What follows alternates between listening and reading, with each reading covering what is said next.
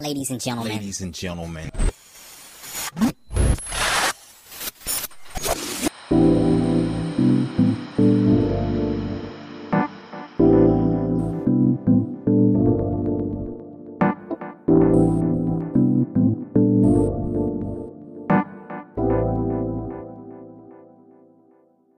Herzlich willkommen zu einer neuen Folge von Zukunft im Blick. Diesmal habe ich Uwe Lübbermann zu Gast und zwar in Form einer Aufnahme aus äh, seinem Vortrag, äh, den er 2018 äh, in Göttingen an der Universität gehalten hat. Viel Vergnügen. Ich bin Uwe. Ich bin hier in vier Funktionen, also als Unternehmen da. Und ich mache vier verschiedene Dinge. Ich habe vor 16 Jahren das erste Mal was gegründet und habe es hinbekommen, äh, die Unternehmen oder die Dinge, die ich tue, genau so mir zu gestalten, wie ich sie für mich wirklich haben will. Also ich bin jetzt 42 und bin im Leben genau da, wo ich sein will und arbeite so, wie ich das möchte. Und das gönne ich eigentlich jedem und deswegen bin ich extra heute hergefahren, um euch davon zu erzählen und äh, so ein bisschen euch äh, zu ermutigen, ähm, wenn ihr eine Idee habt, sie umzusetzen und äh, euer eigenes Ding zu machen. Also die vier Dinge sind äh, zum einen äh, Getränke. Ich bin Getränkehersteller, also die Cola, die ihr hier gesehen habt und die äh, Holunderlimonade, die wird sozusagen in meinem Namen hergestellt. Da habe ich ein ganz besonderes Unternehmenskonzept, was, glaube ich, weit darüber hinausgeht, wie es normalerweise ein Sozialunternehmen wäre. Denn Sozialunternehmen sind von der Definition her so aufgestellt, dass die mit wirtschaftlichen Methoden auf soziale Missstände zielen wollen und sie eben beheben wollen. Und dadurch in der Regel, also in der Getränkewelt ist es ganz typisch, ähm, einfach einen Teil des Umsatzes in soziale Zwecke abzweigen. Was gut ist, aber das geht mir also längst nicht weit genug, weil wirtschaftliche Tätigkeit häufig dazu beiträgt, dass an anderer Stelle Dinge daneben gehen. Also die wirtschaftliche Tätigkeit führt zu Umweltbelastungen zum Beispiel, führt zu sozialen Ungleichheiten, führt äh, zu gesellschaftlichen Spannungen, wenn sie nicht vernünftig gemacht wird die man dann durch Spenden sozusagen wieder heilen will, was gut ist, aber eben, ich finde, da muss man früher ansetzen. Das zweite Thema, was ich mache, äh, sind Veranstaltungen, offensichtlich, also hier, aber ich mache das auch regelmäßig, äh, bisher 700 Mal. Und ähm, in allen möglichen Zusammenhängen, da erzähle ich was zu, wie ich das mache. Dann ist das dritte Thema sind ähm, Beratungen. Ich mag das Wort nicht. Weil es klingt so, als würde einer von oben herab anderen sagen, was äh, Sache ist. Ich nenne es eher so Begleitung von anderen Organisationen. Da habe ich über 40 von gemacht. Das heißt, ich würde einfach dann mit dem ersten äh, Thema mal einsteigen, euch so ein bisschen was erzählen und bitte euch ausdrücklich, wenn ihr zwischendurch irgendwie Fragen habt, äh, bitte meldet euch, weil das soll für mich zumindest ungern kein reiner Monolog sein, sondern ich würde gerne mit euch auch im Dialog sein und ähm, eure Fragen gerne mit einbauen. So, die erste Gründung, die ich gemacht habe, ist jetzt, ähm, also der Beginn des Ganzen ist 18 Jahre her. Da war ich äh, Cola-Fan von Africola und habe festgestellt, dass die einfach das Rezept geändert hatten und die haben auf die Flasche aber nichts draufgeschrieben. Das heißt, ich habe durch das Trinken gemerkt, das ist irgendwie anders. Und das war für mich so ein, so ein Zünder sozusagen, ähm, weil ich dachte, die, die spinnen ja wohl, die können doch nicht einfach mein Getränk ändern, ohne mich zu informieren. So, weil ich vom Gefühl her dachte, ich bin zwar nur ein ganz kleines Licht als Konsument, aber wenn ich die Flasche kaufe, sozusagen, trage ich damit das Unternehmen. Und wenn ich das nicht mache, dann gibt es das nicht. Also muss man mich zumindest irgendwie ernst nehmen, dachte ich, informieren. Oder eigentlich sogar einen Weg finden, mich mitbestimmen zu lassen als Konsumenten. Das war für mich irgendwie völlig klar, so gefühlt, diese Struktur, die als normal gilt, also die Inhabenden von etwas treffen die Entscheidungen und die anderen müssen das hinnehmen, das passt mir irgendwie nicht. So, und dann bin ich halt hingefahren zu dieser Firma und habe denen versucht zu erklären, dass das so nicht geht. habe das zwei Jahre lang versucht und bin da letztlich gescheitert, weil die dachten halt, das gehört denen und die treffen die Entscheidungen und so.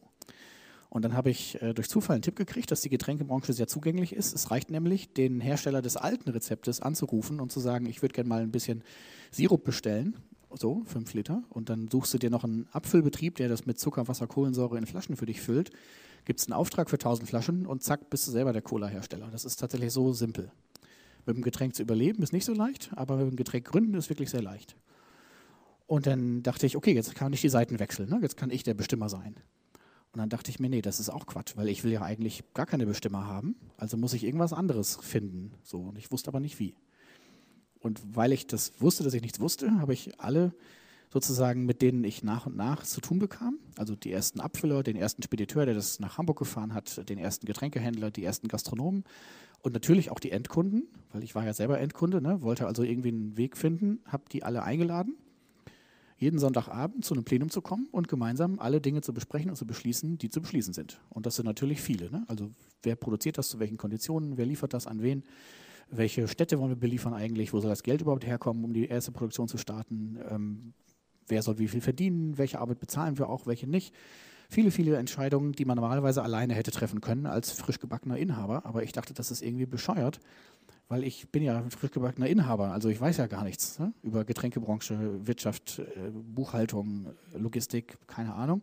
Also frage ich doch die, die Ahnung haben und biete denen als im Gegenzug eigentlich nur an, dass wir gemeinsam entscheiden. Das heißt also nicht, dass ich den Lkw-Fahrer zum Beispiel frage, was brauchst du an Preis pro Palette oder so und dann bestimme ich den Preis, sondern wir bestimmen das gemeinsam. Das war so die Grundidee oder die versteckte Währung, wenn man so will, die damit hintersteckt. So. Geld hatte ich keins, das heißt, ich hatte damals irgendwie 2000 Mark, die habe ich dann für die ersten 1000 Flaschen ausgegeben und habe dann einfach mal so vor mich hingewurstelt und habe in Hamburg so Clubs und Bars, Cafés angesprochen und habe so das erste Jahr im Prinzip viel, viel Zeit mit diesen gemeinsamen Diskussionen und Entscheidungen verbracht. Wer von euch Plenumserfahrung hat, kennt das. Da sitzt man stundenlang, geht sich gegenseitig auf den Keks, es geht nicht voran und man ist irgendwie nur noch genervt und so. Und es war auch das erste Jahr so, aber dann hat sich das gedreht, weil wir haben dann in, aus anderen Städten E-Mails gekriegt von Leuten, die davon gehört hatten. Da ist endlich mal ein Getränkehersteller, der die Kunden mitreden lässt. Wir wollen dieses Cola hier auch haben. Und dann ähm, mussten wir irgendwie einen Online-Weg finden. Also eine Mailingliste haben wir dann benutzt. Wer das kennt, das ist so ein System, da gibt man eine E-Mail rein, alle Empfänger kriegen die weitergeleitet und jede Antwort von egal wem geht wieder an alle. So, da haben wir dann die nächsten zwölf Jahre uns 18.500 E-Mails geschrieben, was eigentlich ganz furchtbar war, aber es ging trotzdem. Und äh, in diesem Prozess sozusagen ähm, durfte ich ganz viel lernen von den vielen Partnern, die nach und nach eben dazu kamen. Wir konnten das ganz langsam aufbauen, Schritt für Schritt sozusagen, weil eben sozusagen nach und nach Partner dazu kamen, aber auch deshalb, weil ich was Entscheidendes, glaube ich, zu Anfang nicht gemacht habe.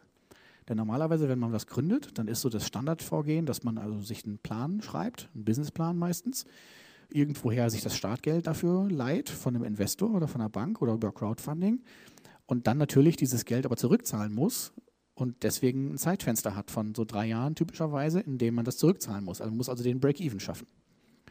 Und ich dachte, wenn ich das so mache, speziell wenn es um andere Städte geht, also eine größere Produktion, einen LKW vielleicht kaufen und hinschicken, ein Lager mieten, einen Außendienstler einstellen und so weiter, dann habe ich ganz viele Schulden im Nacken die ich irgendwie bedienen muss und dadurch habe ich Druck, Zeit, Zeitdruck und Verkaufsdruck. Und das wollte ich nicht, weil wenn ich Druck habe, muss ich den auch weitergeben, muss also den Außendienstler treten, damit er ordentlich verkauft. Ich muss vielleicht die Kunden irgendwie schmieren mit Schmiergeld, das ist in der Getränkebranche üblich, damit sie das Produkt anbieten. Und es gibt ganz viel so eine negative Dynamik von oben, wenn ich da gleich so mit so einem Zeitdruck und Gelddruck rangehe. Und deswegen habe ich es nicht gemacht und habe einfach sozusagen immer dann, wenn ich wusste, ich muss was Neues investieren, gespart, bis ich mir das leisten konnte. Das kann man jetzt feige nennen. Ich bin auch vielleicht ein Feigling, ich bin oft sehr, sehr vorsichtig. Aber für mich war das der Weg, wie ich das mit möglichst wenig Druck, möglichst wenig Risiko langsam aufbauen äh, konnte. Und dadurch aber die Zeit hatte, alles vernünftig zu lernen. Wie geht Getränkebranche, wie geht Logistik, wie geht Buchhaltung, wie geht Steuerrecht und so weiter. Aber muss man auch andererseits sagen, durch diese langsame Herangehensweise hat es siebeneinhalb Jahre gedauert, bis ich selbst einen Anteil pro Flasche verdienen konnte und achteinhalb, bis ich davon leben konnte. Also das ist nicht der schnelle Millionärsansatz. Ne? Billionär bin ich auch immer noch nicht. Aber das war für mich gefühlt der gesunde Ansatz. Ne? So, wenn ihr überlegt, was zu gründen und man gibt euch so ein Standardverfahren, äh, Businessplan, Geldleihen, drei Jahre Zeitfenster oder vier oder fünf, keine Ahnung, vielleicht wollt ihr da schon umsteuern und euer eigenes Ding in eurer eigenen Geschwindigkeit äh, machen. So dann nach, ähm, ich habe natürlich parallel immer gearbeitet. Ne? Also ich bin jetzt kein irgendwie reiches, äh, reich geborenes Kind oder so. Ich musste halt immer irgendwie normale Jobs machen, äh, habe ähm, an der Uni auch mal gearbeitet. Ich dachte früher, an Unis arbeiten nur qualifizierte, sehr organisierte, reflektierte Leute und das habe ich dann auch gelernt. Das ist an der Uni nicht immer so. Ähm, aber letztlich dann nach achteinhalb Jahren habe ich dann den, den äh, Wechsel gemacht und habe nur noch das gemacht.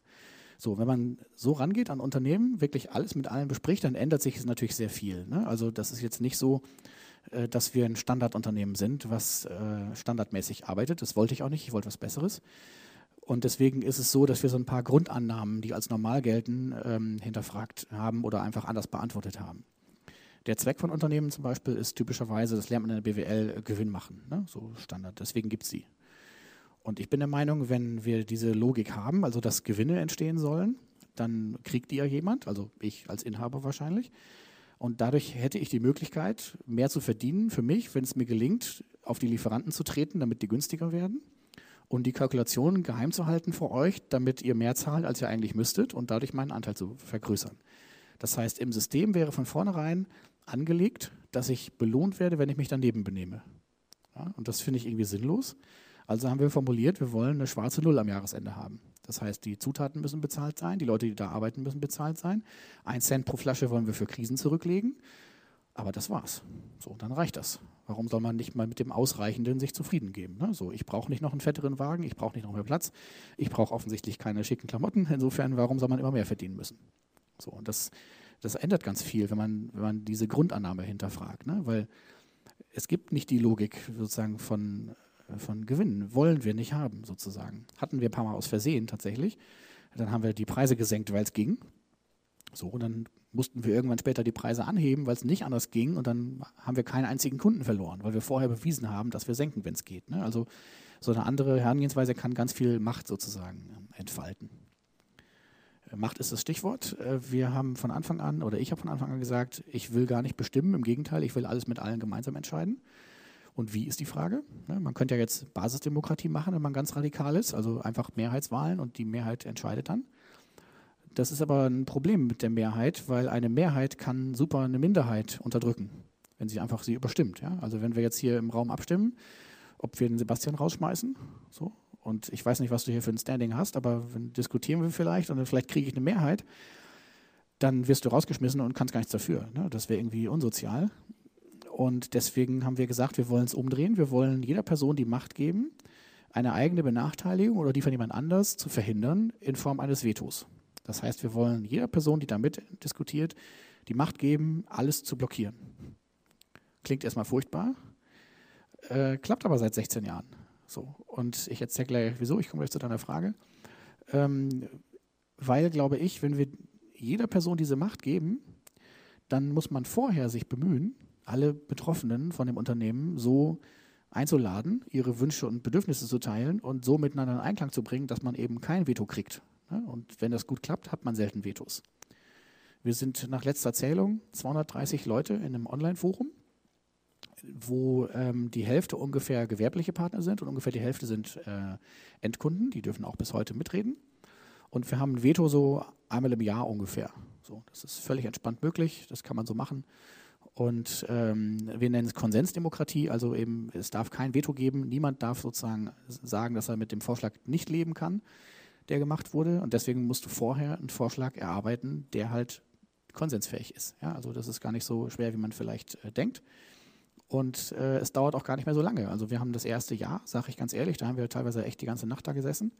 Aber das war halt am Anfang, da waren wir auch noch nicht geübt in der Methode und es war alles neu und so. Und jetzt haben wir so eine typische Entscheidungsdauer von zwei bis drei Wochen. Und das ist im Vergleich zu anderen Organisationen, die ich kennengelernt habe, sehr schnell. Also ich habe mal an der Uni gearbeitet, da habe ich ein halbes Jahr auf eine Entscheidung von meinem nächsten Vorgesetzten gewartet, die einfach nicht kam. So. Und jetzt sind wir mit zwei, drei Wochen schon da ähm, relativ schnell. Und ich glaube, dass das so gut klappt, liegt unter anderem daran, dass wir Entscheidungen, die wir getroffen haben, äh, nicht als dauerhaft betrachten, sondern wir sagen, wir diskutieren und entscheiden jetzt nach bestem Wissen und Kenntnisstand, den wir jetzt gerade haben und dann entscheiden wir was und dann gilt das so lange, bis jemand das wieder aufhebt. Das heißt, wenn wir über Logistik zum Beispiel reden, dann reden wir über Liefertermine, Bestellvorläufe, Kosten natürlich auch, vereinbaren das und dann kann jede beteiligte Seite jederzeit sagen, ich bin nicht mehr zufrieden. So. Und das heißt im, im extremen Fall sozusagen, dass wir ähm, mit ganz wenigen Ausnahmen keinerlei schriftliche Verträge haben, weil Verträge immer Dinge festschreiben, die du dann vielleicht irgendwann aber ändern willst. Ja? Und ähm, wir haben Vereinbarungen bei uns, die sind seit 16 Jahren stabil, weil sie einfach keiner wieder auf den Tisch gebracht hat. Und andere Dinge, die kommen regelmäßig neu, weil sie einfach neu kommen müssen. Weil wenn du eine Vereinbarung triffst mit jemand und dann ändert sich was irgendwie in der Welt und die andere Seite ist unzufrieden, dann musst du dem begegnen. Du kannst nicht einfach die Vereinbarung belassen, sonst hast du jemand Unzufriedenes auf der anderen Seite. Und jemand, der unzufrieden ist, der führt zu Problemen. Der kooperiert nicht vernünftig mehr, der sagt dir vielleicht nicht seine ehrliche Meinung, der macht Dienst nach Vorschrift und so weiter. Also Unzufriedenheit ist das sozusagen, was da das Risiko ist. Und um das zu vermeiden, musst du halt jederzeit jede Regelung ändern können. Schriftliche Verträge haben wir nur mit ganz wenigen Ausnahmen, wo es nicht anders ging, nämlich bei der Eröffnung eines Bankkontos musste ich was unterschreiben. Bei einer Transportversicherung musste ich was unterschreiben. Und wenn ich in die Schweiz äh, äh, Flaschen schicke, wir liefern in Deutschland, Österreich, Schweiz, dann muss ich da den Zoll unterschreiben. Das ist alles. Also sonst haben wir da keine schriftlichen äh, Vereinbarungen. Und wir hatten auch in der gesamten Zeit mit jetzt 1700 gewerblichen Partnern keinen einzigen Rechtsstreit. Nicht einen einzigen Rechtsstreit. Und wenn ich gefragt werde, was ist mit dir, Uwe, bist du erfolgreich als Unternehmer, dann würde ich sagen, das ist die Zahl, die das kennzeichnet. Nicht 1,6 Millionen Flaschen pro Jahr, das ist auch schön. 700.000 Euro Umsatz, ich weiß es nicht mal genau, weil es mir auch nicht so wichtig ist, ehrlich gesagt, aber 1700 Partner, 16 Jahre, null schriftliche Verträge mit den Gewerblichen, null Rechtsstreite. Das ist ein Erfolg, das hat geklappt, das ist der Beweis, dass man so arbeiten kann.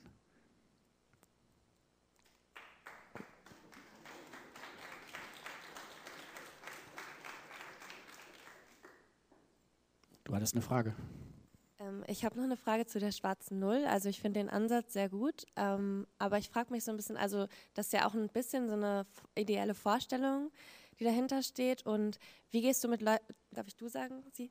Ähm, wie gehst du mit Leuten um, die da anders denken? Also Mitarbeiter, die vielleicht sagen, ich habe vielleicht schon einen Anspruch darauf, dass ich selber in meinem privaten Vermögen wachse oder auch Lieferanten, die sagen, ich möchte aber mein Unternehmen pushen oder so. Also man kann ja eigentlich nicht per se davon ausgehen, dass jeder, sage ich mal, diesen ja doch sehr sozialen oder auch idealistischen Ansatz hat, den ich persönlich auch gut finde, aber den ja vielleicht nicht jeder vielleicht vertritt.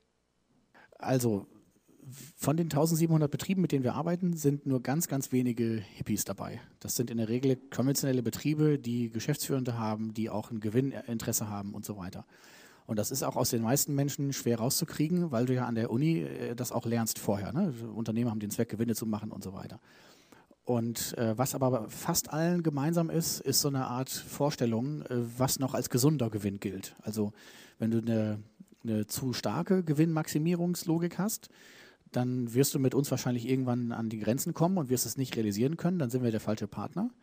Das gab es auch mal, dass wir ein, zwei Leute rausgeschmissen haben, aber das war wirklich nur eins bei in den 16 Jahren. Ansonsten ist mein Fazit ganz klar, dass du mit fast allen Menschen auf ein gesundes Maß kommen kannst. Nämlich so, dass der Betrieb überleben kann, dass wir überleben können, dass die Kunden das bezahlen können, dass das irgendwie so ein gesundes Mittelfeld darstellt, was wir miteinander vereinbaren. Und das geht meiner Erfahrung nach fast immer. Da sind ganz, ganz wenige Idioten, die das überhaupt nicht kapieren und immer nur maximieren wollen.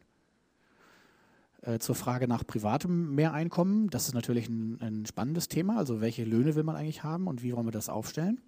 Das haben wir natürlich auch im Konsens entschieden und tun das bis heute und haben einfach mal wissenschaftlich gesammelt mit einer externen Hilfe dabei und zwar ähm, 32 Faktoren, die man dabei berücksichtigen könnte, wie man Löhne berechnet. Und das war in vier Gruppen aufgeteilt. Wir hatten eine Gruppe, äh, die bezog sich auf den Input, also Leistung, Anstrengung, äh, Lebenszeit, Vorbildung, was man reinsteckt. Dann gab es einen zweiten Bereich, der bezog sich auf den Output, also Flaschenzahl zum Beispiel. Geringe Zahl an Rechtsstreitigkeiten könnte man als Kriterium sehen, für gute Führung vielleicht. Ähm, ähm, weiß ich nicht, äh, Zahl der angeworbenen Kunden oder wie auch immer hatten wir so Faktoren, das ist schon länger her. Äh, dritter Bereich waren Faktoren, die den Bedarf betreffen, also äh, Lebensalter, Behinderung, Kinderzahl, sowas. Und die vierte Gruppe waren Sachen, die wir bewusst rauslassen wollten, aber auf dem Radar haben wollten, nämlich das Geschlecht zum Beispiel. Wir haben ja das Gender Pay Gap in Deutschland immer noch, dass Frauen nur drei Viertel des Geldes für die gleiche Arbeit verdienen wie Männer, was völliger Quatsch ist. Und das wollten wir natürlich nicht haben. Und dann haben wir diskutiert und haben äh, alle möglichen Argumente gef gefunden und gehört, warum Einzelne für sich mehr rausholen wollten. Die Buchhalterin hat gemeint, ich habe hier hohe Verantwortung, dafür brauche ich mehr Geld. Der LKW-Fahrer hat gemeint, Mädchen, ich fahre 40 Tonnen. Das ist Verantwortung. Ja? Außerdem bin ich weg von zu Hause länger, meine Frau mag das nicht, das ist langweilig, dafür brauche ich mehr Geld und so weiter. Ne? Also es gab für jede Gruppe sozusagen gab es eigene Argumente. Und irgendwann haben wir gesagt, wisst ihr was, Freunde, äh, schwamm drüber, äh, wenn wir mit, dem, mit der Grundidee das weiterdenken, das habe ich noch gar nicht erzählt. Für mich ist das ganze Unternehmen auf einem Wert aufgebaut, nämlich die Gleichwürdigkeit von Menschen. Menschen sind für mich Menschen, egal Hautfarbe, Geschlecht, Herkunft, sexuelle Orientierung, Stellung in der Gesellschaft, alles scheißegal sind Menschen grundsätzlich gleiches Recht für Zugang zu Ressourcen, Zugang zu Macht, grundsätzliche, also AfD-Wähler sind bei uns nicht und das ist auch gut so. Ne? So. Ähm, so, wenn du so rangehst, dann ist es auch nicht mehr die Frage, wer ist jetzt irgendwie wichtiger, wertvoller, besser, sondern dann willst du eigentlich einen Einheitslohn haben, für alle gleich, haben wir. Im Moment sind es 18 Euro, waren auch mal 20 Euro, wo gab eine kleine Schrumpfung letztes Jahr. Und dann haben wir aber äh, drei Faktoren identifiziert, die wir nicht wegdiskutieren können. Nämlich äh, die äh, Kinderzahl, die jemand hat. Wenn du vier Kinder hast, brauchst du mehr Geld als jemand, der keine Kinder hat. Das ist völlig klar, deswegen gibt es einen Zuschlag pro Kind. Zweiter Faktor ist, wenn du eine Behinderung hast, hast du häufig einen höheren Geldbedarf durch Hilfsmittel, anstrengenden Alltag und so weiter, dann kriegst du dafür mehr nach Grad der Behinderung.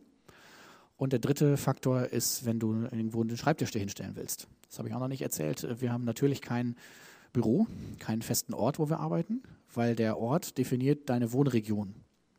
Ja, also wenn du jetzt, wenn ich jetzt dir, du würdest für uns arbeiten, ich würde jetzt sagen, okay, das Büro ist hier oder in Hamburg oder so, dann musst du da in der Nähe wohnen, weil du da regelmäßig hin musst.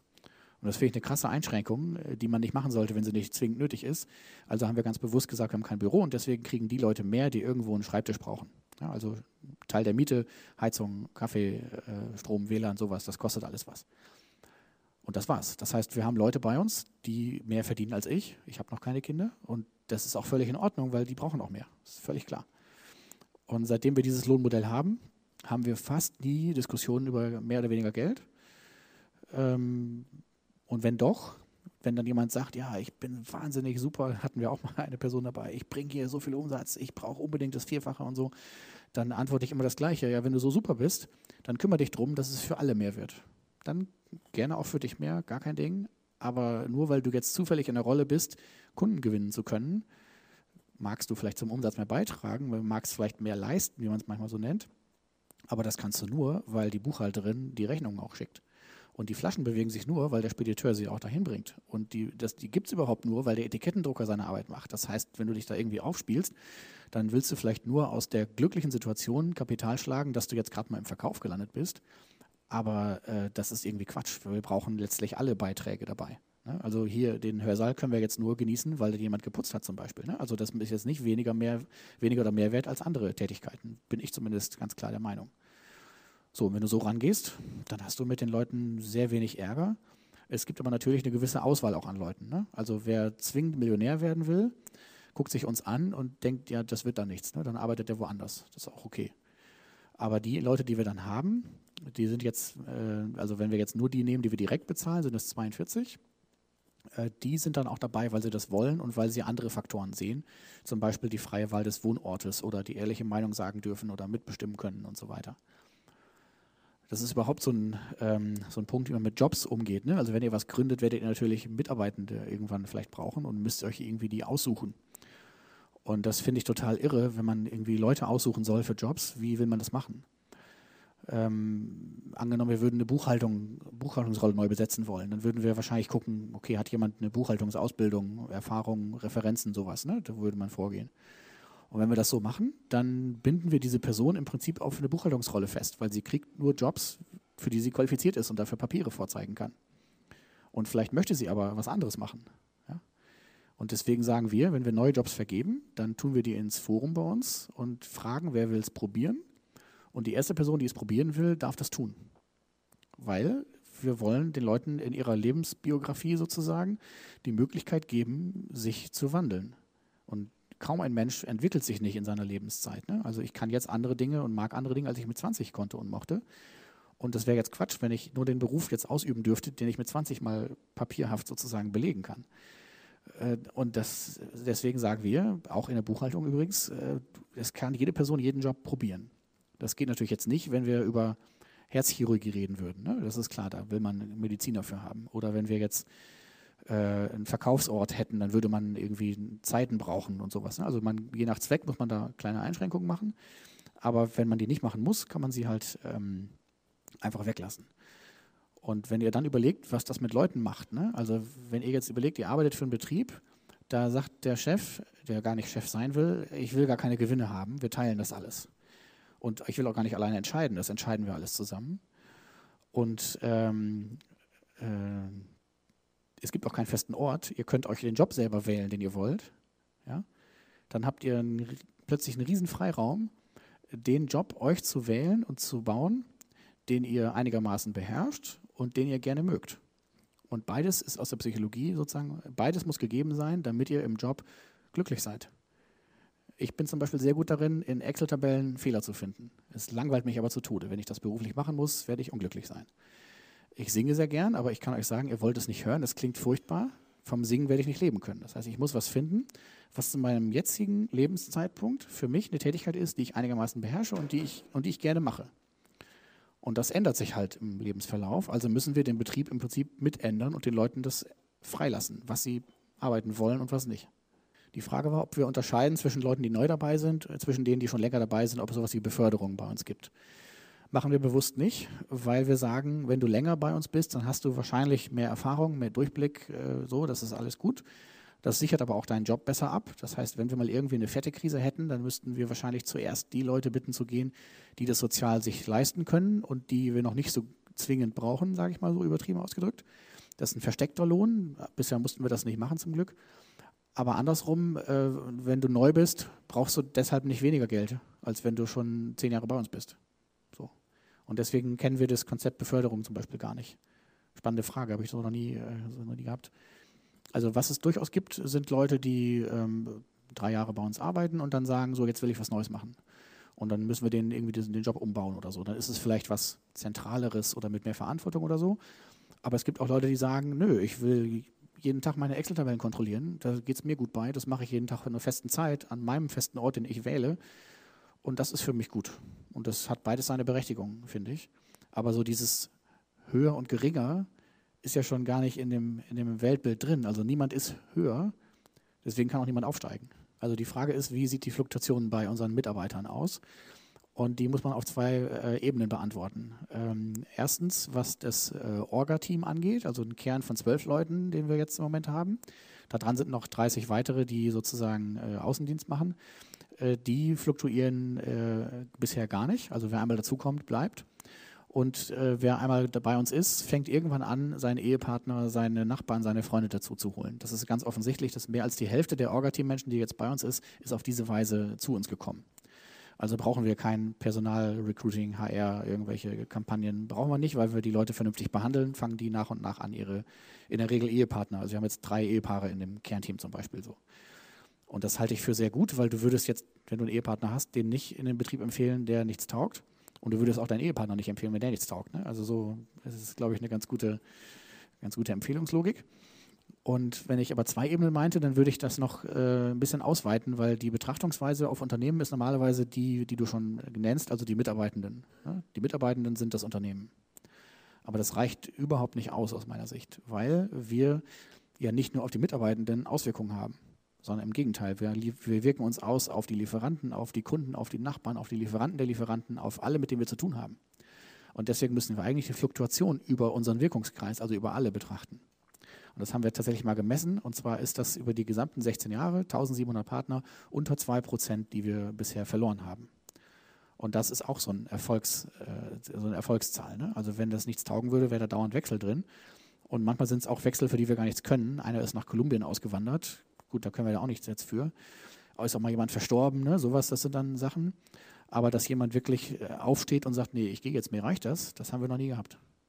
Wir haben zweimal gesagt, du hast uns beklaut, Freundchen, wir schmeißen dich raus.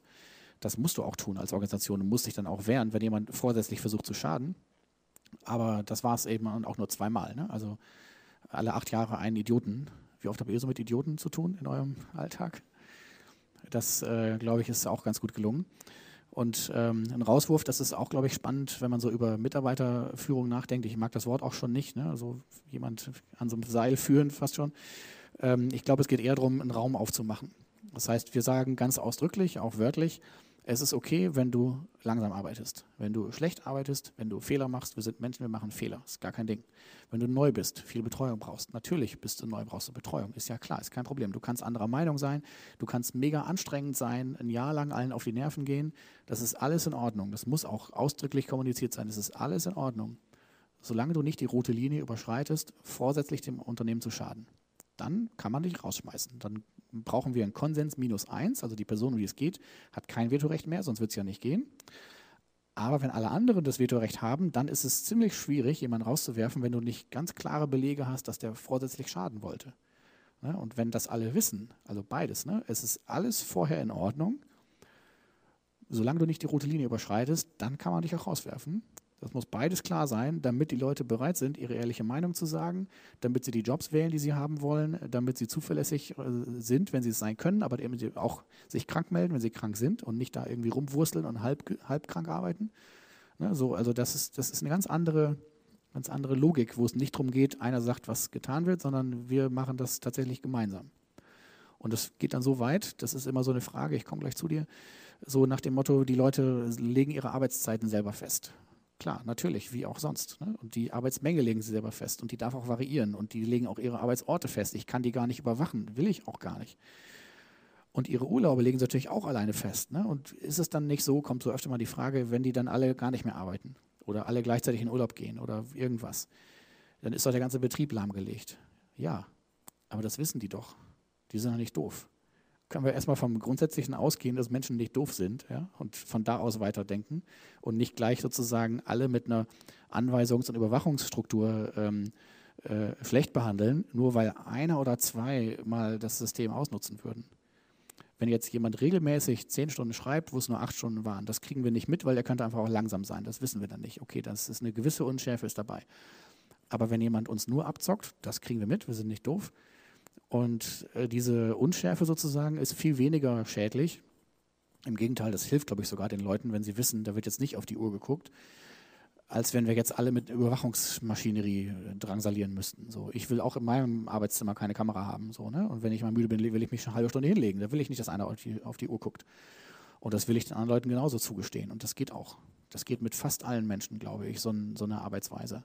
Gut, es gibt mehr AfD-Wähler als ein paar Prozent, aber ich würde es andersrum sagen, wer von euch mag es nicht, mit Wertschätzung und Respekt behandelt zu werden und Freiheiten geboten zu bekommen? So, wer mag das nicht? So, wer von euch würde dann nicht in einer ähnlichen Weise auch reagieren? Ja? Also ein Betrieb, der euch drangsaliert und euch ausbeutet, da seid ihr vielleicht auch eher mal bereit, mal was verschwinden zu lassen in der Tasche. Aber wenn man euch so entgegenkommt, wie ich solche darstelle, dann ihr, beklaut ihr uns nicht, glaube ich. Also die wenigsten Menschen tun das. Und ihr könnt auch bei uns übrigens auf die Homepage gucken, premiumcola.de slash Kontakte, da sind die Orga-Team-Menschen drauf.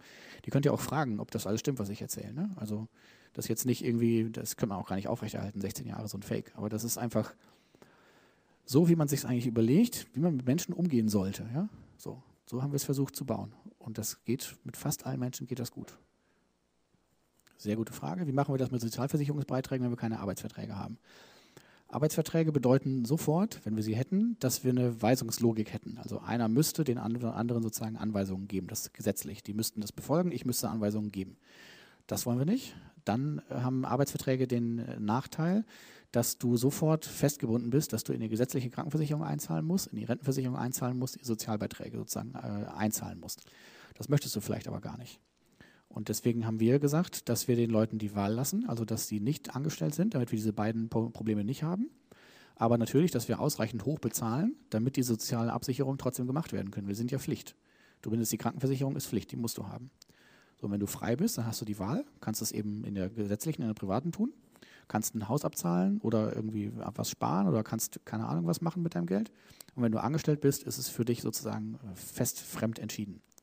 Und wir haben eine anonyme Umfrage mal gemacht vor einem Dreivierteljahr. Da kam raus, dass nur eine Person von den äh, 42 das überhaupt will, angestellt sein.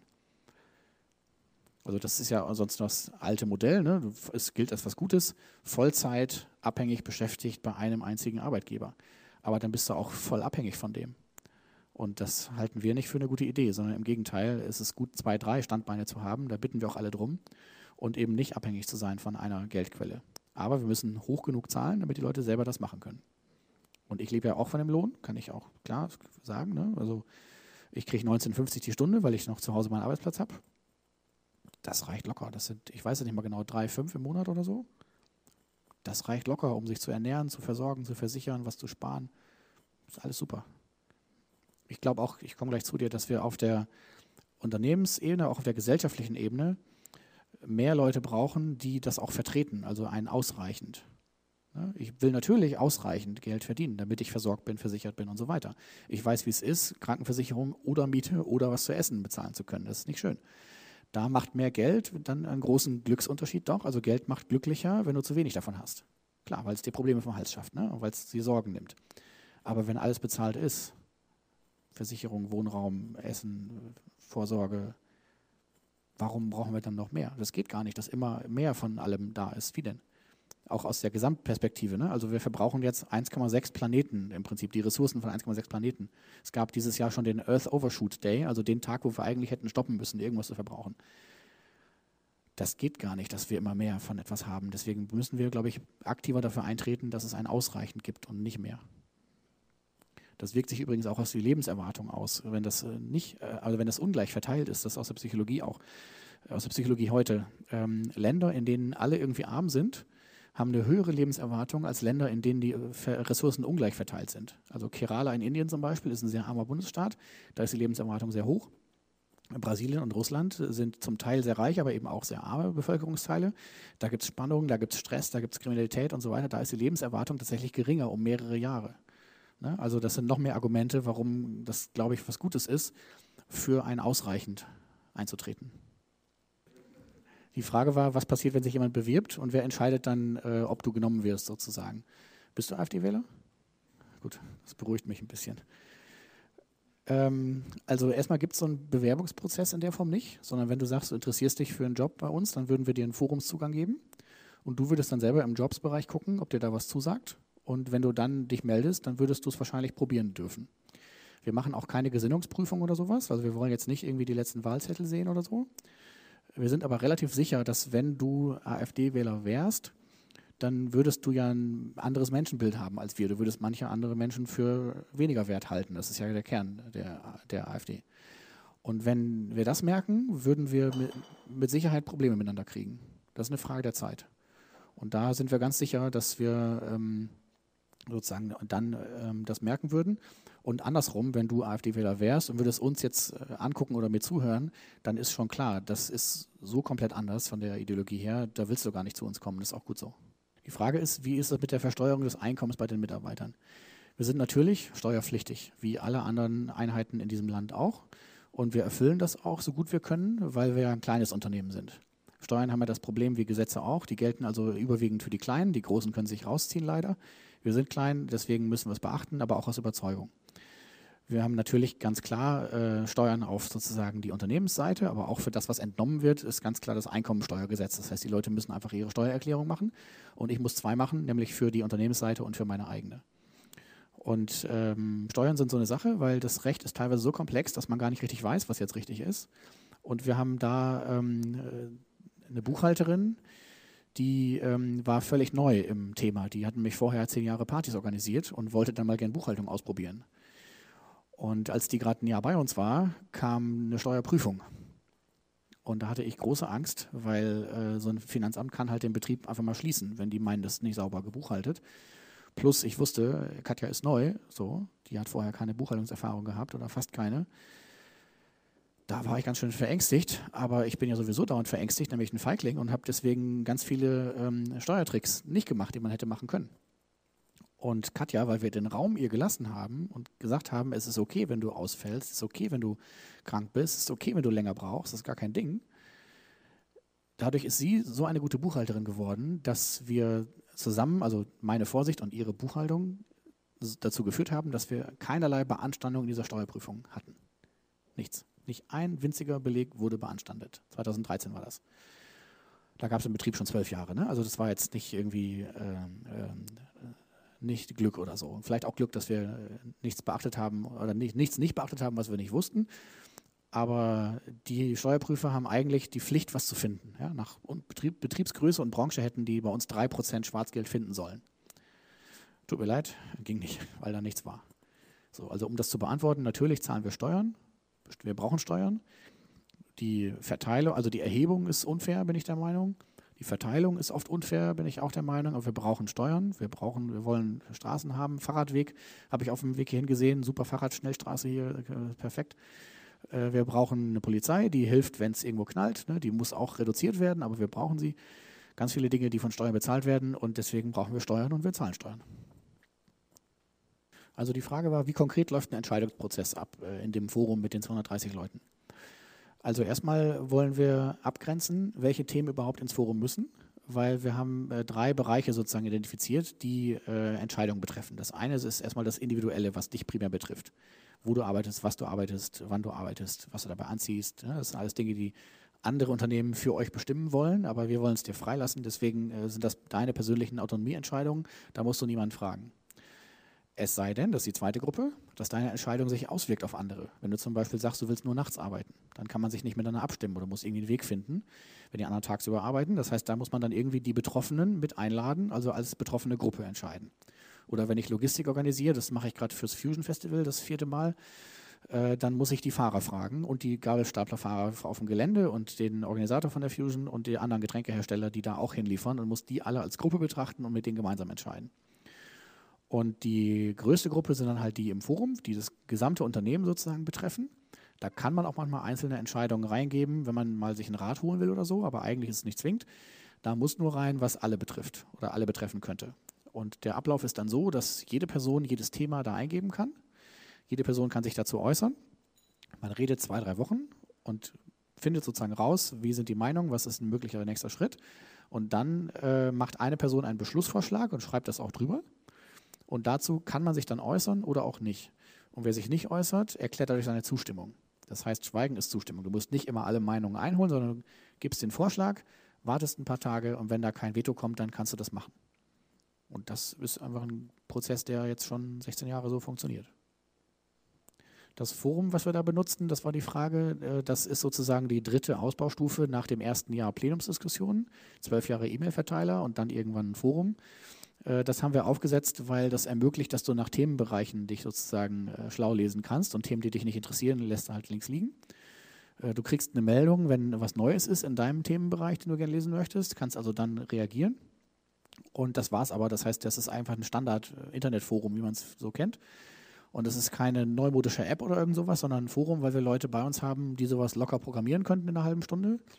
Und andere Leute, die den Login-Knopf einfach nicht finden. Und da müssten wir irgendwie so eine gemeinsame Lösung haben, für, wo alle irgendwie klarkommen.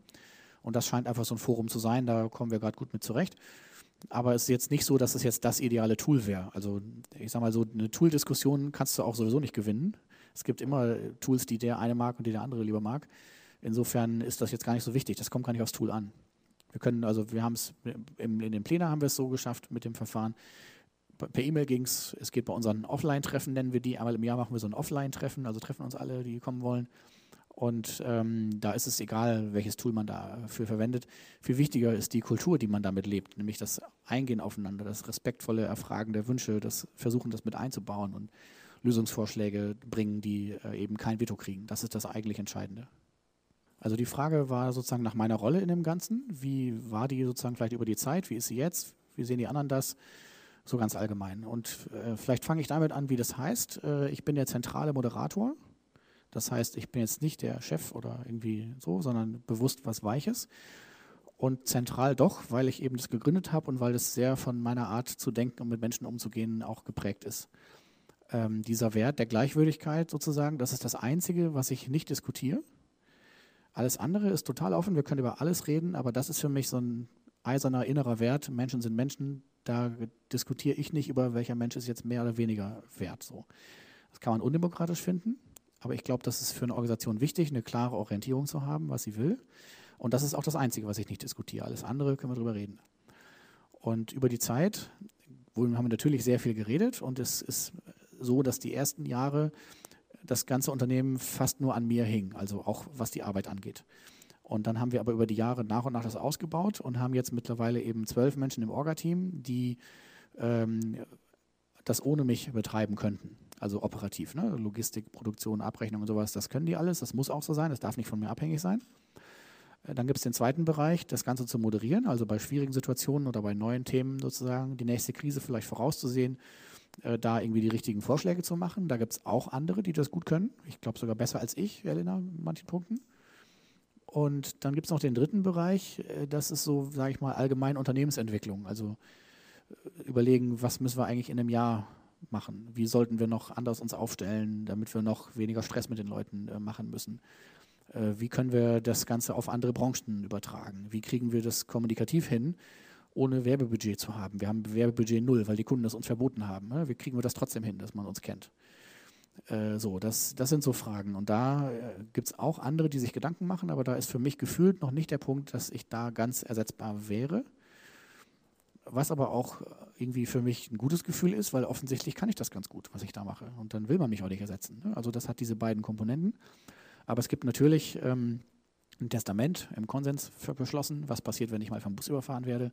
Es gibt einen zweiten Server-Login, einen zweiten Bank-Login, es gibt ein separates Konto, wo die Vollmachten für haben. Wenn ich mal nicht überweisen kann, können die sich selbst ihren Lohn auszahlen und so. Also da sind ganz viele Vorkehrungen getroffen für den Fall, dass ich mal nicht mehr da sein sollte. Und wenn das so sein sollte, dann würde ich annehmen, dass die beiden, die das dann übernehmen oder übergeben bekommen, das sehr ähnlich betreiben wie ich. Aber nicht exakt so, weil die sind ja nicht ich. Das kann man auch nicht verlangen. Das, die müssten dann ihren Weg finden, sozusagen. Also die Frage war, warum gibt es kein Werbebudget? Wäre es nicht eher gut, eins zu haben? Äh, wir haben andersrum gedacht und haben gesagt, äh, Werbung ist in der Regel Belästigung. Also Kommunikation, um die du gar nicht wolltest. Und die müsstest du aber mitbezahlen, wenn wir ein Budget hätten, mit so 4 bis 8 Cent pro Flasche ist so ein branchentypischer Wert. Das heißt, 1 bis 2 Euro pro Kasten würdest du mehr zahlen dafür, dass man dich dann mit Werbung belästigt.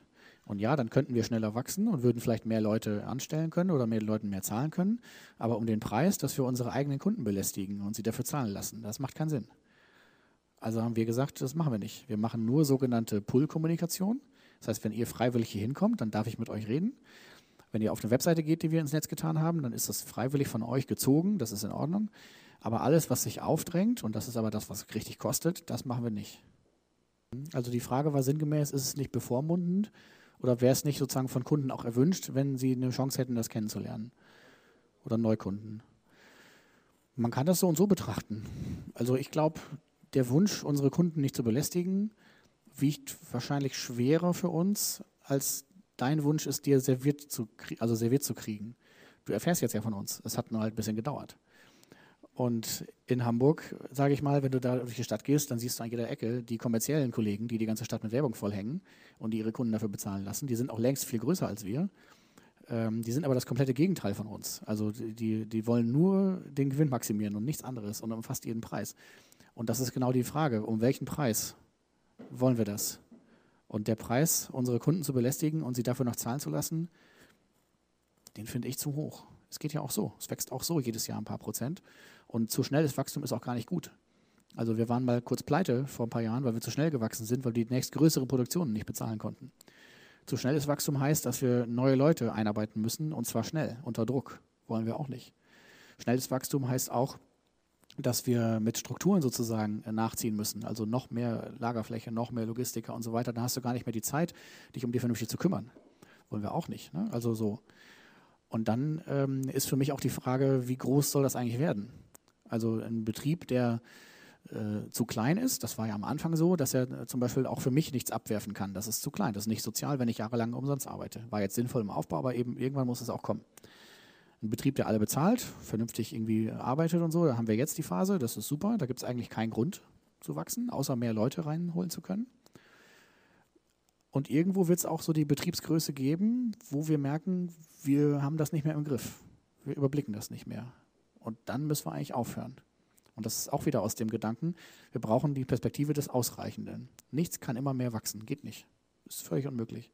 Und wir glauben, wir müssen äh, dieses gesunde Größenfenster müssen wir finden und ausloten, wie groß geht das. Gerne haben wir mehr Leute im Betrieb, aber dann reicht das auch. Genau, die Frage ist, wie einfach ist es am Markt, sich da zu bewegen und seinen Platz zu finden mit dem Getränk. Es ist unterschiedlich. Es gibt tatsächlich bei vielen Kunden äh, Verträge, seltener mit Bier, mittlerweile häufig mit den Fritz-Kollegen, die einfach auf Jahre festgebunden sind, welche Mengen sie bewegen müssen, dass sie einen Kühlschrank dahinstellen, dass sie eine Partyzeltbank kriegen und einen Sonnenschirm und einen Leuchtkasten und Freiware und was nicht alles. Und dann aber auch mit Strafen, wenn sie die Mengen nicht erreichen und äh, Vorgaben, wenn sie dann den Kühlschrank zurückgeben, dann gibt es da äh, einen Abzug, wenn da ein Kratzer ist und all sowas. Also das sind ganz merkwürdige Verträge, wo ich mich immer frage, wieso unterschreibt das eigentlich jemand? Ähm, dann gibt es natürlich nur Kühlschränke, die einen geringen Energiestandard haben. Das heißt, nach drei Jahren wäre es günstiger, sich selber eingekauft zu haben, der weniger verbraucht und so. Also das ist ganz viel aus meiner Sicht Schmiergeld, was da gezahlt wird, was in Verträge gegossen wird, wo eigentlich der Nachteil, wenn man ein bisschen längerfristiger denkt, ganz klar bei der Seite der Gastronomen ist. Aber das sehen viele nicht. Viele können nicht rechnen oder nicht planen oder beides, sage ich mal so hart ausgedrückt. Andersrum gibt es durchaus Gastronomen, die das ein bisschen überblicken und die auch sich gar nicht da festlegen lassen wollen, äh, und die dann offen sind für äh, andere Ansätze und die dann auch uns vielleicht nehmen, nicht nur weil wir, äh, also weil es schmeckt und weil es wach macht, sondern auch weil wir die Ideen dahinter so vertreten, wie wir es tun. Ähm, und da muss man halt einfach nur die finden, die das so äh, gut finden. Und das ist dann, glaube ich, auch die beste, wenn man so will, Werbestrategie, dass wir nicht jetzt ein künstliches Image von uns aufbauen und wenn das dann irgendwann platzt, dann äh, sind wir die Kunden los, sondern dass wir exakt das kommunizieren, was wir sagen und äh, was wir denken. Und dann kann da auch nichts irgendwie rauskommen. Ne? Also die Fritz-Kollegen, die haben das geschickt gemacht, die haben ein ganz anderes Image, als sie eigentlich wirklich sind.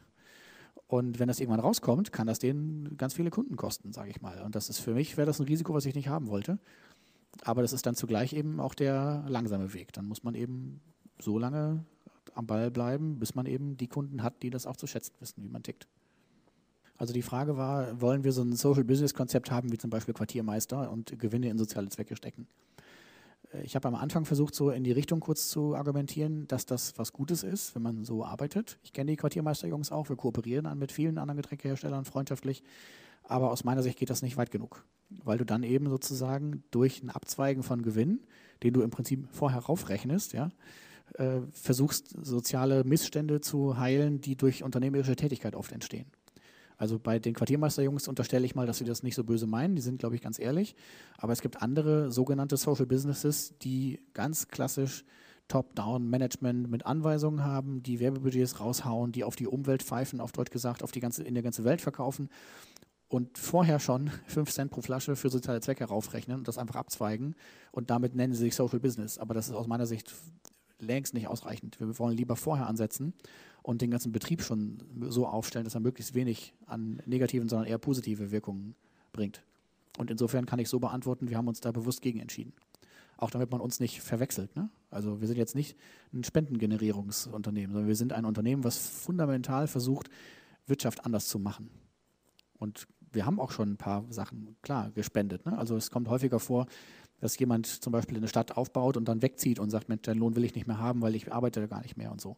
Dann ist das Geld frei, dann haben wir das in bestimmt 30 verschiedene Organisationen gespendet, von Amnesty International, Rote Hilfe, da war alles schon dabei.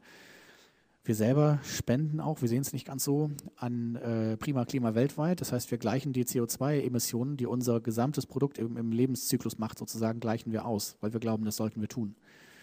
Ähm, und wir haben beim Bier, das gibt noch ein Bier von uns, einen Anteil für die Alkoholismusvorsorge weil wir glauben, wir wollen für den Teil unserer Kunden, dem wir Drogenhändler sind, nämlich die Abhängigen, die sehen wir nicht vorher unbedingt, steht auch nicht immer drauf sozusagen.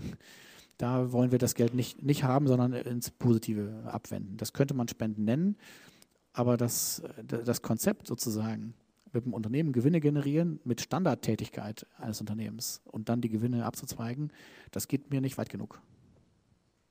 Also die Frage war, wie gehen wir mit Krisen um, wenn wir schnelle Entscheidungen treffen müssen und nicht die Zeit haben, das mit allen zu besprechen.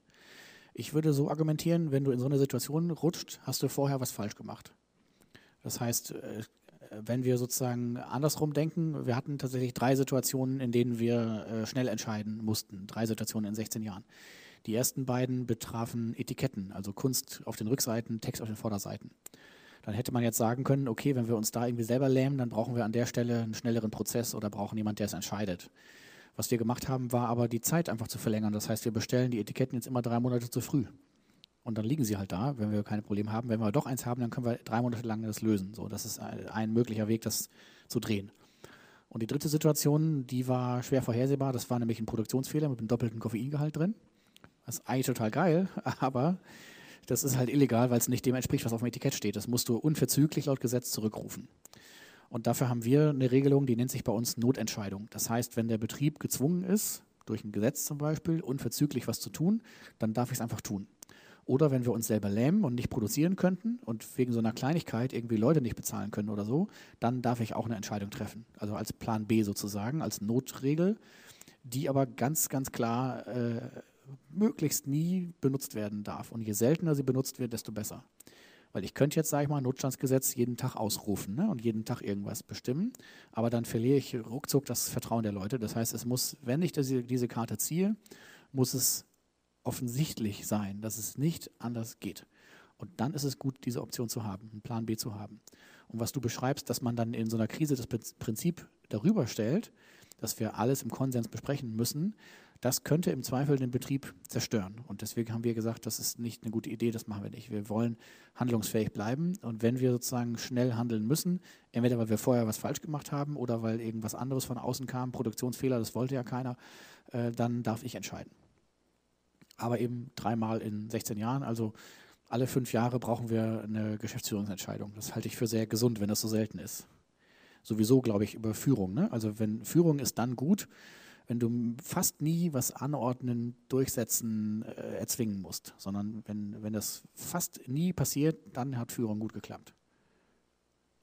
Also die erste Frage war, wie ist denn das eigentlich mit Arbeitsverträgen? Will man da nicht Sicherheit haben und äh, warum ist das irgendwie nicht geregelt oder wie ist es geregelt? Ich glaube, das ist jetzt nicht, also das ist nicht böse gemeint, aber das ist ein bisschen altes Denken, dass ein Arbeitsvertrag Sicherheit bietet. Weil ein Arbeitsvertrag gibt dir eine formale Grundlage, aber macht dich zugleich voll abhängig von deinem Arbeitgeber. Und wenn dir deine Nase nicht gefällt, kann er dich kündigen. Da kannst du nichts gegen machen. Kannst dich wehren, gehst was Arbeitsgericht, kriegst vielleicht eine Abfindung, aber letztlich bist du raus. Und bei uns ist die Regelung ja eine andere. Das heißt, wenn ich dich kündigen wollte, bräuchte ich Konsens minus deine Stimme. Und das ist schon nicht so einfach zu erreichen. Da reicht es nicht, wenn du mir nicht mehr sympathisch wärst oder irgendwas. Und ähm, das kann ich zumindest äh, von äh, den anderen Kollektivisten sagen. Äh, ein Vortrag von Elena ist auch online auf, von der Uni Hamburg. Sie sagt ganz klar, sie fühlt sich in unserem Modell viel besser abgesichert als im Standardarbeitsvertrag, weil sie genau weiß, dass wenn man sie loswerden will, brauche ich Konsens minus eins. Das ist nicht so leicht. Und im Arbeitsvertrag reicht halt die Kündigung zu schreiben. Ja? Also die Fra Anschlussfrage war, gibt es bei uns sowas wie Kündigungsfristen? Ähm, die gibt es extra nicht weil wenn wir zum Schluss kämen, dass du vorsätzlich uns geschadet hast oder das versucht hast, dann wollen wir dich nicht drei Monate länger bezahlen, dann wollen wir dich sofort loswerden. Aber das ist auch klar sozusagen, dass du das ja vorher auch weißt. Ja? Also du weißt, wenn du so weit gehst, uns zu beklauen, dann kann das auch morgen vorbei sein. Und das ist an Arbeitsverträgen standardmäßig auch so. Und andersrum, wenn wir jetzt sagen wollen, wir wollen aus welchem Grund auch immer dich loswerden, dann würden wir nicht einfach jetzt die Kündigung schicken. Wir würden erstmal mit dir reden und sagen, sag, wie ist denn deine private Situation? Welche Ausgaben hast du? Wie können wir das so gestalten, dass es für dich ein guter, sanfter Ausstieg wird? So. Und wenn ich das nicht täte, dann könntest du einen, einen Eintrag ins Forum schreiben und sagen, hey, der ist jetzt hier Bloch zum Arschloch geworden und dann habe ich ein fettes Problem. Also das, die, die, die Logik ist eine ganz andere. Das geht gar nicht sozusagen um das Formale, sondern es geht darum, wie muss ich mich dir gegenüber verhalten, dass du nicht an alle schreibst, der ist zum Arschloch geworden. Das muss ich machen, sonst verliere ich meine, meine Rolle in dem Ganzen. Und umgekehrt, du aber auch. Du musst dich auch vernünftig benehmen. Ja, und das ist eher die Logik und weniger, dass wir da über die formalen drei Monatsfristen reden. Und was war die zweite Frage? Dem Lohn, genau. Wie heißt das, was wir da auszahlen? Ähm, ich glaube, das würde man Honorar nennen. Also du, wenn du jetzt für uns arbeiten würdest, würdest du uns eine Rechnung schicken. Da steht dann drauf, ich habe jetzt im Monat Mai irgendwie 40 Stunden jetzt gearbeitet. Und dann zahlen wir das aus. Und wir haben bewusst drei äh, Betriebe, also drei formale Rechtsformen, offiziell mich als Einzelkaufmann, Frohlunder, UG und KKG und die Kolle GmbH. Das sind drei sozusagen Getränkehersteller, die als deine Auftraggeber auftreten. Das heißt, du würdest dann auch drei Rechnungen schicken. Und da du ansonsten keinerlei Weisungen hättest, wo du arbeiten musst, was du arbeiten musst, wie und womit und so weiter, ist das tatsächlich eine freie Tätigkeit im wirklichen Wortsinn. Also die äh, zweite Frage mache ich mal zuerst. Wie läuft bei uns Produktentwicklung? Äh, das geht in der Regel so, dass eine Person sagt, ich hätte gerne eine neue Limonade. Und dann fängt die an zu entwickeln und holt sich Leute dazu. Und irgendwann gibt es dann bei unserem, unserer Treffen eine Verköstigung. Und dann wird besprochen, ob wir dieses neue Produkt machen wollen oder nicht. Und es gab auch schon Produkte, die sind nicht durchgekommen. Eine Apfelschorle zum Beispiel aus verschiedenen Gründen. Mate und Hunde sind durchgekommen, Bier ist auch durchgekommen. Also das ist im Prinzip aus dem Kollektiv heraus so ein eigenes Entwickeln, wenn man so, wenn man so will. Ähm, und die erste Frage war? Colaflaschen. Ach so, ähm, äh, das gab tatsächlich ein Problem dabei, weil äh, es gab einige Händler, die gesagt haben, ich will die behalten für mich selber und will die selber trinken. Und das darfst du gesetzlich nicht erlauben. Das ist äh, ganz klar, das ist nicht dem, entspricht nicht dem, was draufsteht. Du musst es alles zurückrufen. Jetzt sind die Händler aber auch erwachsen und wir dachten, okay, dann, ja, wenn du dir den roten Kleber drauf machst und das bei dir in den Keller stellst, ist in Ordnung. Und so haben wir es dann so ein bisschen so gelöst. Das ist aber auch schon länger her, also die gibt es nicht mehr, die, die Flaschen.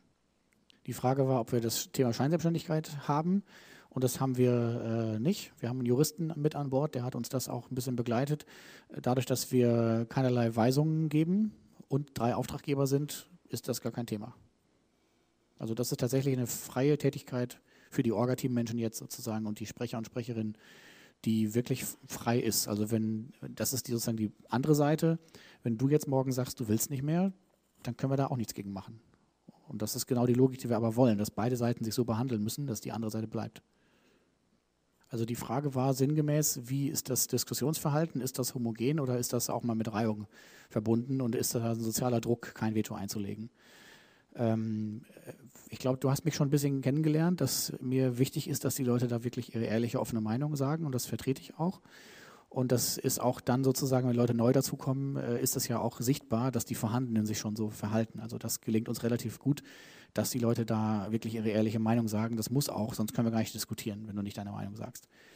Ähm, bei den Diskussionen ist es schon so, dass es öfter mal auch ähm, nicht gegeneinander geht, aber dass verschiedene Meinungen vertreten werden, ist auch gut. Und ähm, wir haben definitiv mehrere Leute dabei, die auch äh, sehr häufig anderer Meinung sind als ich zum Beispiel. Ein guter Freund von mir, Miguel, der ist quasi immer anderer Meinung als ich. So, also das, das Problem ist da, glaube ich, nicht gegeben. Ähm, aber um das wirklich zu beurteilen, müsstest du es jetzt mal angucken. Also du könntest auch einen Zugang haben. Ne? Eine Cola mal trinken oder irgendwie eine Art von Lieferantin sein, deinen realen Namen sagen und eine Person von uns mal sehen. Das hast du jetzt auch. Damit könntest du da schon reingucken. Also die Frage war, wie machen wir eine Preisbildung, Preisstellung? Und das ist ganz simpel. Wir rechnen einfach die Summe aus Zutaten und Arbeit plus Krisenvorsorge. Und da kommt dann eine Stabilität bei raus, also dass wir die letzten Jahre tatsächlich immer die gleichen äh, Preise hatten. Seit 2013 sind sie unverändert. Und wir haben tatsächlich aber im Hintergrund ab und zu mal Schwankungen, dass mal die Logistik ein bisschen teurer ist und dann mal ein bisschen weniger teuer ist oder dass mal jemand mehr arbeitet, dann arbeitet jemand weniger. Und wir müssen nur sozusagen im Ganzen versuchen, diese Schwankungen auszugleichen. Denn Stabilität ist in der Getränkebranche sehr wichtig. Preisänderungen sind hochgradig unerwünscht, auch wenn es eine Preissenkung ist. Deswegen muss man da ganz drauf, doll darauf achten, dass man möglichst eine Stabilität reinbekommt und die Schwankungen, die man intern hat, sozusagen äh, ausgleicht. Und wir haben die Kalkulation wie alles andere auch im Konsens. Also wir entscheiden darüber gemeinsam, auch mit den Lieferanten und den Kunden und den Partnern, ist alles offen. Und dadurch hast du schon viel weniger Streit, wenn du es einfach mal offenlegst. Dann sehen ja alle, was ist die Situation, welche Kostenstelle ist wie aufgestellt, wo müssen wir nachjustieren, wo haben wir Luft drin, wie können wir das irgendwie ausgleichen. Und das ist tatsächlich ein Thema, das kommt so einmal im Jahr. Ist ganz normal für Unternehmen. Ne? Einmal im Jahr gucken, ich gucke öfter, aber einmal im Jahr mindestens, wie sind die Kostenstellen, wie sind Budgets, wie kriegen wir das irgendwie gut sortiert. So, ich würde dann mal mit dem zweiten Themenblock weitermachen. Das zweite, was ich jetzt seit mittlerweile zehn Jahren mache, habe ich vor ein paar Tagen herausgefunden, ist äh, Veranstaltungen an Unis, bei anderen Unternehmen und auf Kongressen.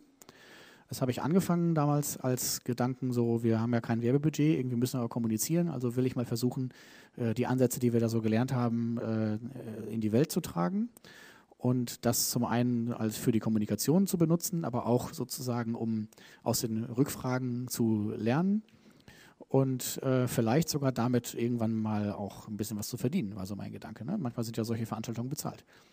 Und zu Anfang war ich natürlich noch totaler Anfänger, logischerweise, und äh, musste mich an so einem PowerPoint entlanghangeln und so. Und das war ganz furchtbar, glaube ich.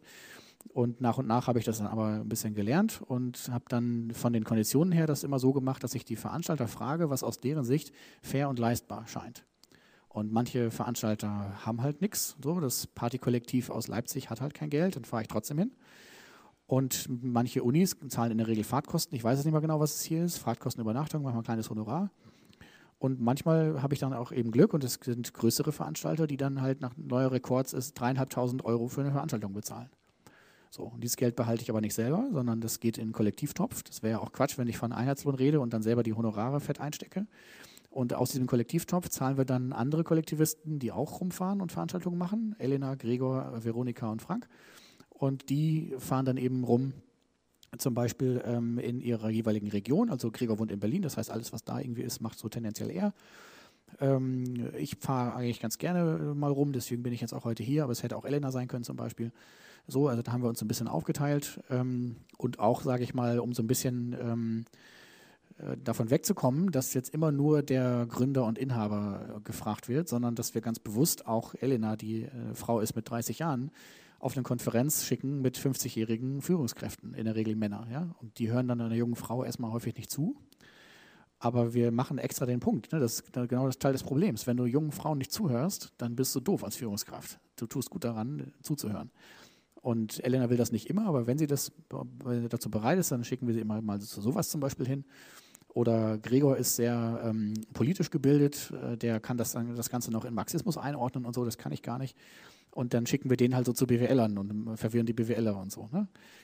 Und in der Summe geht das äh, seit äh, mehreren Jahren auf. Also ähm, es sind immer alle sozusagen Zeiten werden bezahlt von den äh, Kollektivisten, die rumfahren, Reisekosten natürlich, Übernachtung ähm, und Vorbereitungszeiten für die Veranstaltungen auch. Und ähm, da habe ich mir irgendwie so eine Rolle als Vortragsreisender irgendwie zusammengebaut mit jetzt über 700 Veranstaltungen. So, also das geht auch.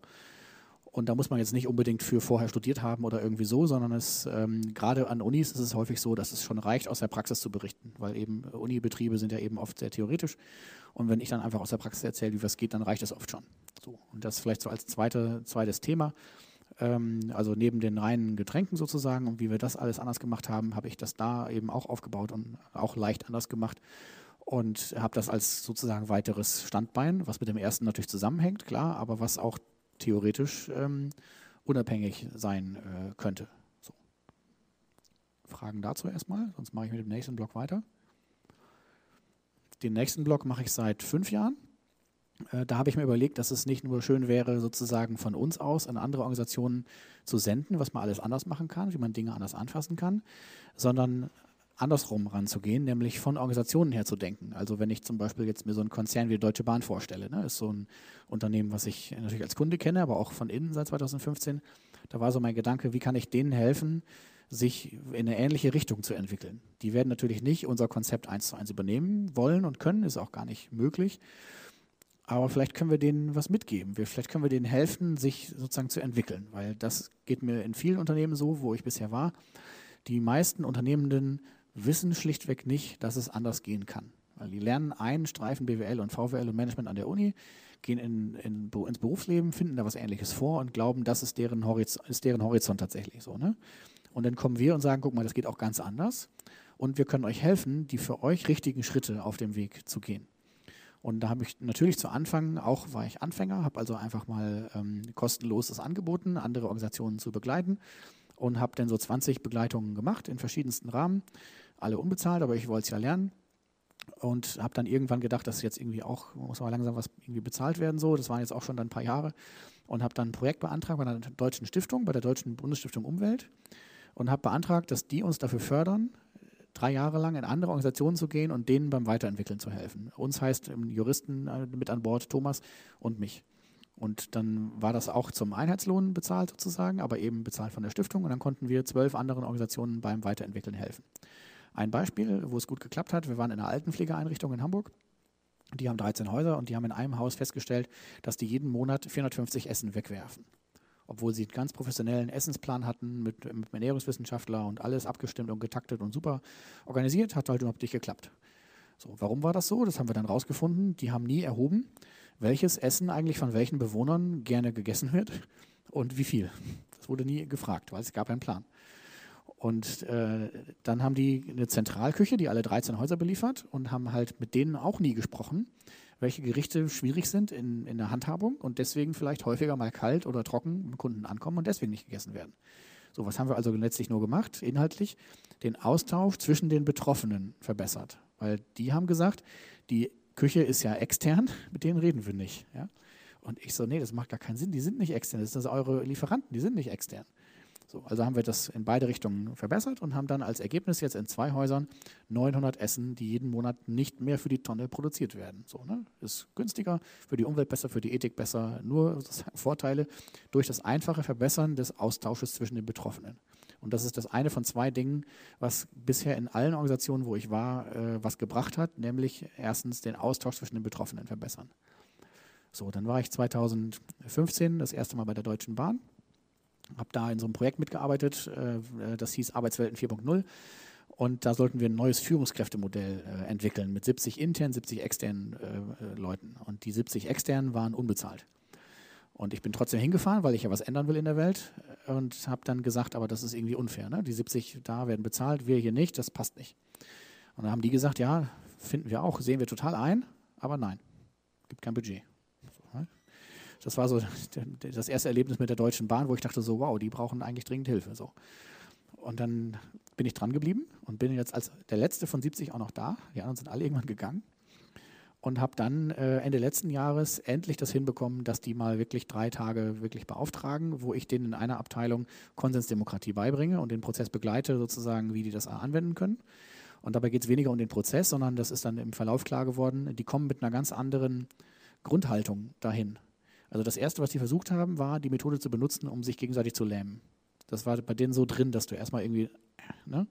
So, und da müssen wir sozusagen gemeinsam dran, dran arbeiten. Und das gibt jetzt auch eine Fortsetzung. Ende Juni gibt es eine Klausurtagung, wo ich dann auch hinfahre. Und ähm, die haben jetzt insgesamt zehn Beratungstage beauftragt. Die zahlen dann pro Tag 900 Euro. Das finde ich sehr viel Geld. Aber das behalte ich wieder nicht selber, sondern das geht in Kollektivtopf, weil ich ja auch andere Leute haben will, die rumfahren und Beratungen machen. So, und mein erster großer oder mein erster überhaupt zahlender Kunde. War eine ganz verrückte Geschichte. Da kam eine E-Mail auf Englisch, so ja, wir sind hier von der Regierung der Vereinigten Arabischen Emirate. Wir haben mal gegoogelt, wer so Erfahrung hat mit anderen Organisationsformen. Berater gibt es ja viele, aber mit Erfahrung gibt es wenige. Wir wollen gern mal, dass du mal kommst und dass du uns mal hilfst. Und ich so, okay, das ist jetzt irgendwie ein ganz irrer Fake oder Spam oder irgendwas. Oder ich soll entführt werden oder so, keine Ahnung. Und dann habe ich die kennengelernt. Bei Freiburg haben wir uns getroffen, da haben zwei von den Häuser und haben dann äh, für jeweils eine Stunde ein Gespräch geplant, also einmal so ein Vorgespräch sozusagen. Wir haben immer so, ein, so eine Art Vorkoster und dann mit zwei von den Scheichs selber. Und dann waren es vier Stunden Gespräch jeweils und dann war ich tatsächlich ähm, Ende 2016 für acht Tage da und habe denen geholfen, in einer staatlichen Forschungseinrichtung die Fluktuation zu reduzieren. So, das war deren Problem. Und das war im Ganzen für mich auch ein spannender Prozess, weil A hatte ich noch nie vorher einen zahlenden Kunden, also ich war ganz nervös. Dann äh, war ich natürlich in einer völlig anderen Kultur unterwegs, logischerweise. Ne? Habe mich ein bisschen vorher schlau gelesen, hatte lange Kleidung an und ein Hemd und so, dass ich da nicht auffalle. Aber alles auf Englisch natürlich auch und das war irgendwie für mich völlig neu und auch weil die mir vorher nichts geschickt haben. Also äh, ich habe natürlich fünfmal gefragt, so hey, ne, zum Schluss sogar im Scherz, so ich bin Deutscher, ne, wir Deutschen bereiten uns gern vor, könnt ihr mir irgendwas schicken, wo ich da eigentlich hinkomme? Was werde ich da zu tun haben? Nee, nee, komm, wir reden dann und so. Ähm, und dann habe ich natürlich gesagt, ich will nicht fliegen, weil das für die Umwelt äh, Mist ist. Zug, äh, mit dem Zug dauert es vier Wochen und das ist nicht ungefährlich für einen weißen Westler.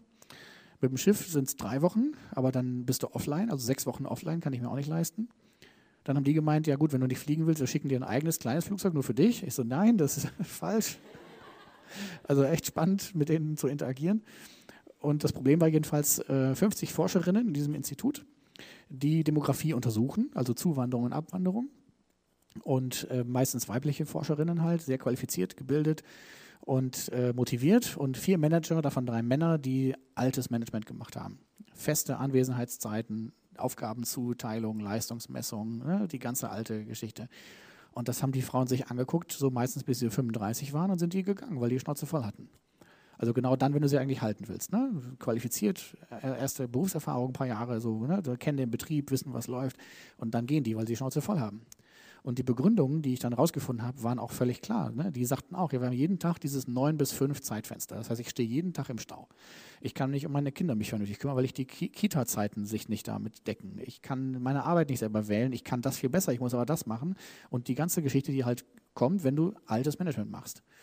So, und dann war ich irgendwie äh, ratlos, was wir jetzt machen sollen. Ja, wusste nicht. Und habe zum Glück die richtige Eingebung gehabt und habe ähm, gesagt, macht doch Folgendes. Behaltet eure formale Struktur, die ihr jetzt habt, mit Abteilung, Abteilungsleitern und so weiter, Anweisungslogik. Ne? Weil da hatten alle Angst vor, also die Führungskräfte, aber auch die Mitarbeitenden, denn wenn wir das wegnehmen, ist irgendwie Chaos. Da hatten alle Angst vor, verlieren ihre Macht und so weiter. Behaltet das als Plan B-Lösung wenn ihr euch irgendwie lähmt, wenn was nicht klappt, könnt ihr darauf zurück. Oder wenn der Scheich anruft, wir waren in Sichtweite vom, Scheichpalast, wenn der anruft und irgendwas will, dann muss es schnell gehen. Okay, dann braucht ihr das. Aber gebt das Ziel raus, diese Struktur möglichst nie anzuwenden. Ja, das ist was Negatives, wenn ihr sie anwendet.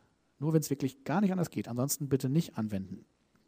Und da haben die länger drüber äh, nachgedacht. Also ich war acht Tage ja da und ähm, haben dann von heute auf morgen äh, Freiheit für alle eingeführt. Das war aber eigentlich schlecht, weil ich habe denen empfohlen, das langsam zu machen. Ne? Also Wandel braucht Zeit. Und wenn die Leute da zehn Jahre arbeiten oder noch länger und die kennen nur Top-Down, dann kannst du dich von heute auf morgen dich umorientieren. Das braucht ein ein Übergang, ein Entwicklungsprozess und der ist individuell auch unterschiedlich schnell. Ne? Also jemand, der da 22 ist, frisch aus der Uni, braucht mehr Betreuung bei so einem neuen Ansatz als jemand, der mit 40 Jahren da arbeitet und alles im Griff hat und sagt, ich kann das eigentlich super selbstständig, aber ich darf nur nie. Ne? Das ist eine ganz andere Ausgangslage. Und ähm, das hat mit der Hälfte der Leute hat das geklappt. Und die andere Hälfte wurde wieder zurückgestuft ins alte System, also schwarz oder weiß. Und ich habe natürlich argumentiert, ne, da brauchen wir einen Übergang, wir brauchen Graulösungen, wir brauchen da irgendwie ein anderes Modell mit Coach und Mediator und sowas. Ne? Und das haben die zu radikal gemacht, meiner Meinung nach. Ist aber auch eine Kultur, die sind sehr wandlungswillig da. Und äh, das war dann mein erster Auftrag. Die haben 7000 Euro gezahlt für acht Tage. Und da habe ich im Kollektiv gefragt, was mache ich damit? Darf ich das behalten oder nicht oder zum Teil? Und da war Konsensentscheidung, dass ich zwei Drittel davon behalten durfte, ähm, weil schon klar war, dass ich diesen Auftrag über Premium bekommen habe, klar. Aber den äh, zu kriegen und den auch so umzusetzen, dass die was zahlen, das war, äh, also schafft auch nicht jeder. Und ich habe es mit denen auch genauso gemacht, nämlich die Frage gestellt, was ist fair und leistbar? Und da sind die total ins Schwimmen gekommen, weil die damit gar nichts anfangen konnten. Ne? Die sind so reich da, das ist für die gar nicht greifbar. Und ähm, äh, jedenfalls habe ich dann von dem Geld meine Küche renoviert. Also alles hängt irgendwie äh, gut, gut zusammen. So, und jetzt gab es über 40 Organisationen verschiedenster Art, die ich beraten habe, mag das Wort nicht, begleitet. Und ich habe eigentlich mit allen immer nur zwei Sachen gemacht. Den Austausch zwischen den Betroffenen verbessert und sozusagen das möglichst das Ziel versucht reinzubringen, behalte die formale Struktur, aber wendet sie nicht an. Das ist alles. Und damit kann man Unternehmensberater sein. Wundert mich selbst, aber äh, ist so. Das ist mein dritter, äh, dritter Themenblock. Frage dazu?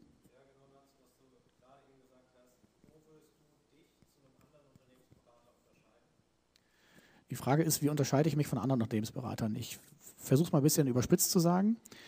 Die meisten Unternehmensberater, die ich kenne, sind so zwischen 40 und 50, männlich, haben eine Karriere im klassischen Unternehmen hinter sich, haben ausgesorgt, und entdecken dann irgendwann ihre soziale Seite, kündigen, lesen zwei, drei Bücher und wollen dann anderen Organisationen erklären, wie es besser geht. Die haben aber nie selber Erfahrungen damit gesammelt und wissen das selber gar nicht, sondern nur aus Büchern.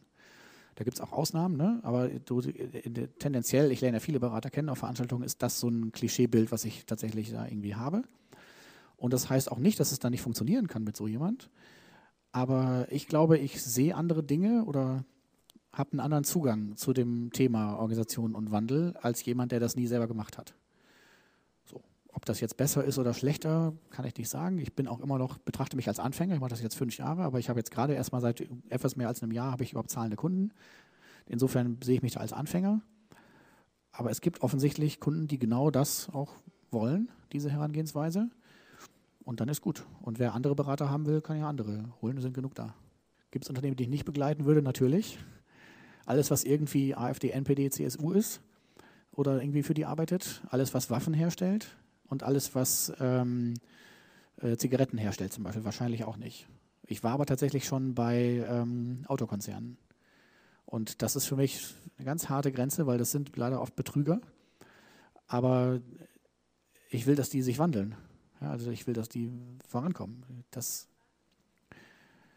Puh, Deutsche Bank, das wäre eine gute Frage. Es ist wirklich eine schwierige Frage. Also wenn ich ein System vor mir habe, was mir nicht gefällt, dann habe ich ja mehrere Möglichkeiten zu reagieren. Gar nichts machen, dagegen demonstrieren, es aktiv bekämpfen, mich strafbar vielleicht machen, irgendwie eine Bankfiliale zerstören oder sowas. Oder es infiltrieren und von innen heraus verbiegen. Oder vielleicht noch was Fünftes, wo ihr jetzt dann denkt. Und ich, ich glaube, da muss jeder seinen Weg finden. So, meiner ist der halt infiltrieren, reingehen. Ob ich das bei der Deutschen Bank auch machen würde, das ist eine sehr gute Frage. Kann ich so nicht beantworten.